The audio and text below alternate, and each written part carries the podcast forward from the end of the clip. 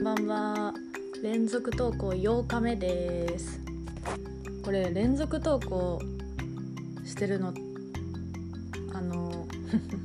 初っ端からどう話そうか迷っちゃう、えー、私が連続投稿してるのは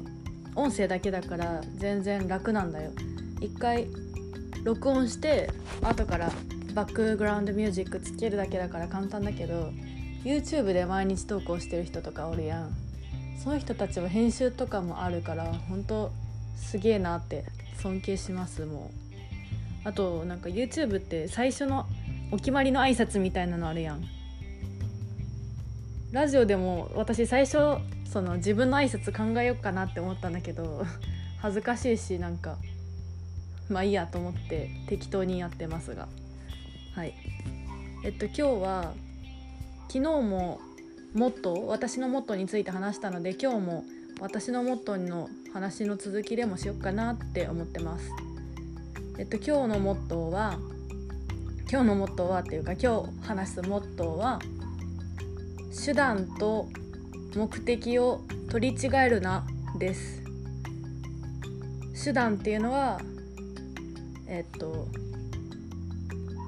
方法ですねで目的はゴール？です。というのもうん何から話そうかな？例えばなんですけど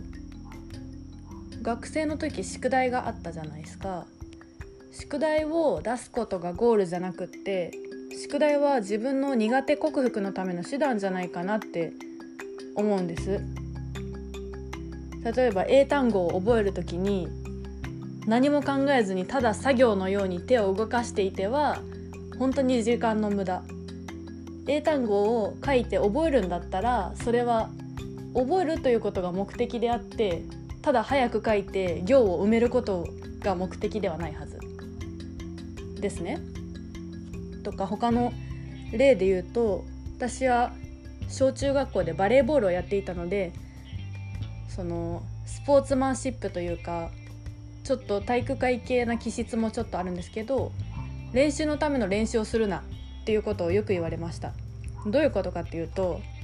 例えばバレーボールだったら2人でパスする練習があります。2人でまあなんていうの野球でいうキャッチボールみたいなイメージなんですけどそれって実際の試合ではパスなんかあパスはするんですけど2人でパスをずっとするってことはほぼありえないわけですよね。だからそのパスの練習がうまくいっても本番で使えなかったら意味がないわけです。つまりつまり何が言いたいかというと、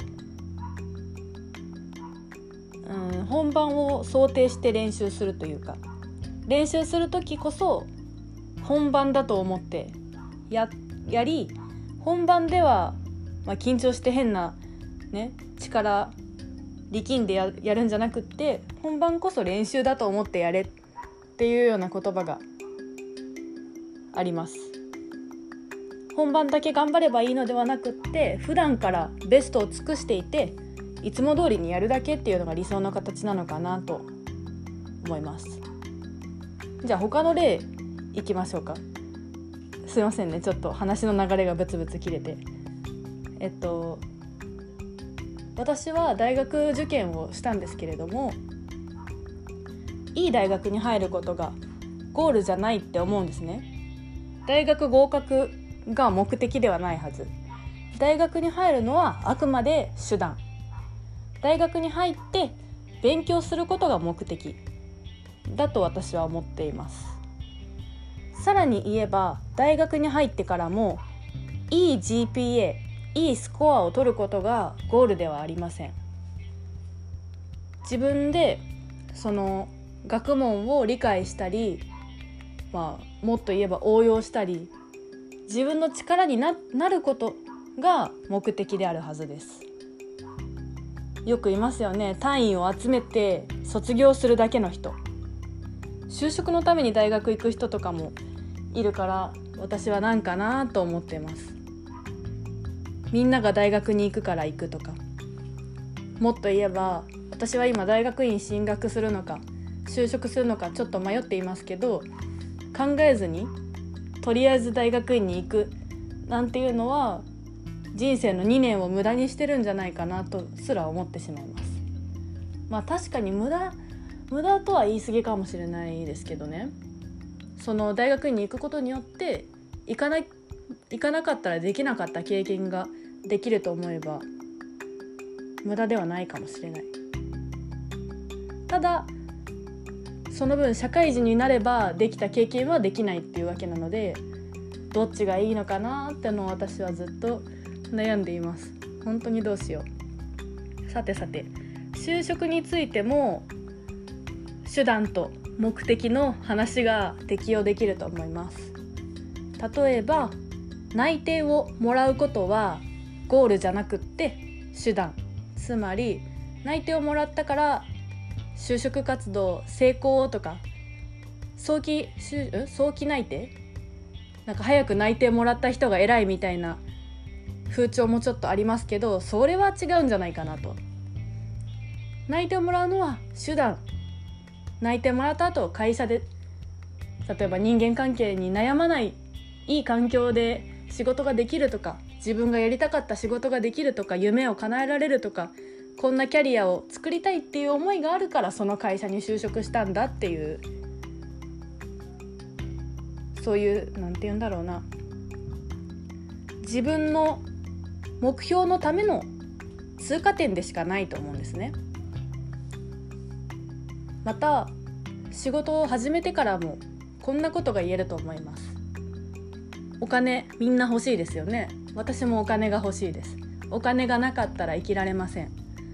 だけどお金を稼ぐことはゴールじゃなくって手段じゃないのかなって思うんですよ。なんかネットで見たんですけど、まあ、ネットの情報をまた受け売りしちゃって申し訳ないんですけど800万円の年収っていうのが境目らしいですね。なんかお金持ちになったからって幸せも幸せ度幸福度も比例するかといったらそうではなくって800万円を過ぎたあたりからもうそれ以上増えても幸福度は上がらないと。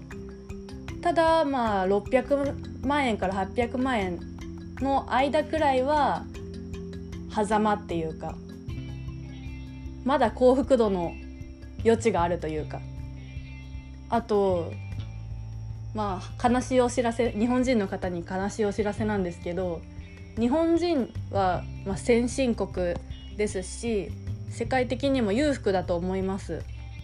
でも幸福度が低いらしいですね。悲しい悲しいです。私の知人であの学生の時高校生ぐらいの時までずっとアメリカに住んでて大学から日本に帰ってきた人がいるんですけど日本に来てびっくりしたそうです。駅や電車の中にいる人たち特に会社員スーツを着た人たちが苦しそうな顔をしていたと。そういうイメージありませんかね？私も常々思っていて日本映画って学生時代を舞台にした映画多くないですか？青春時代っていう言葉もありますよね。日本人にとって人生で一番楽しいのは学生学生の時が一番楽しい若い時は良かったみたいな人多くありませんか？私は今現在学生だから大人になってからそうなるのかと思うとちょっと何て言うの不安を感じてしまいます。あとは大学生のうちに遊んでおけ。なんていう大人もいますね。社会人な社会人になったら遊ぶ暇がないから今のうちに遊んでおけと。これもなんか違うんじゃないかなって思うんですよね。まあ普通大学卒業するのは22歳で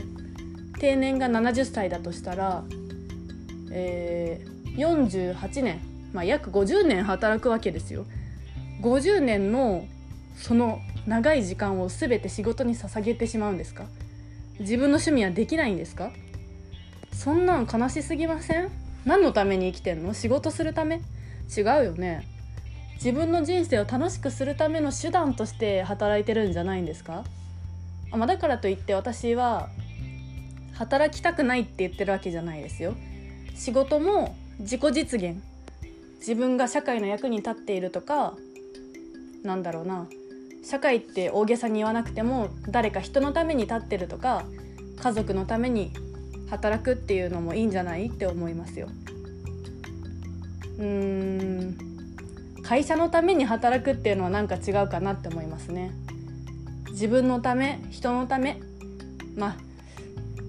まあこれはあくまでも私の価値観なので絶対ではないですよ。ですがうんなんかなって思っちゃいます。あとあとは英語私は英語を結構頑張って勉強しているんですが英語を話せるようになることがゴールじゃないと思うんですね。英検とかなんか TOEIC とか資格を取るために勉強するっていう人がいますけど資格取ったって使えなかったら意味がないですから私はまあさっきもちょっと言ったように日本の重たい空気があんまり好きではないので外国人とか旅行海外への旅行とか行った時に喋れたらいいなって思います。はい、手段と目的を取り違えないというお話でした。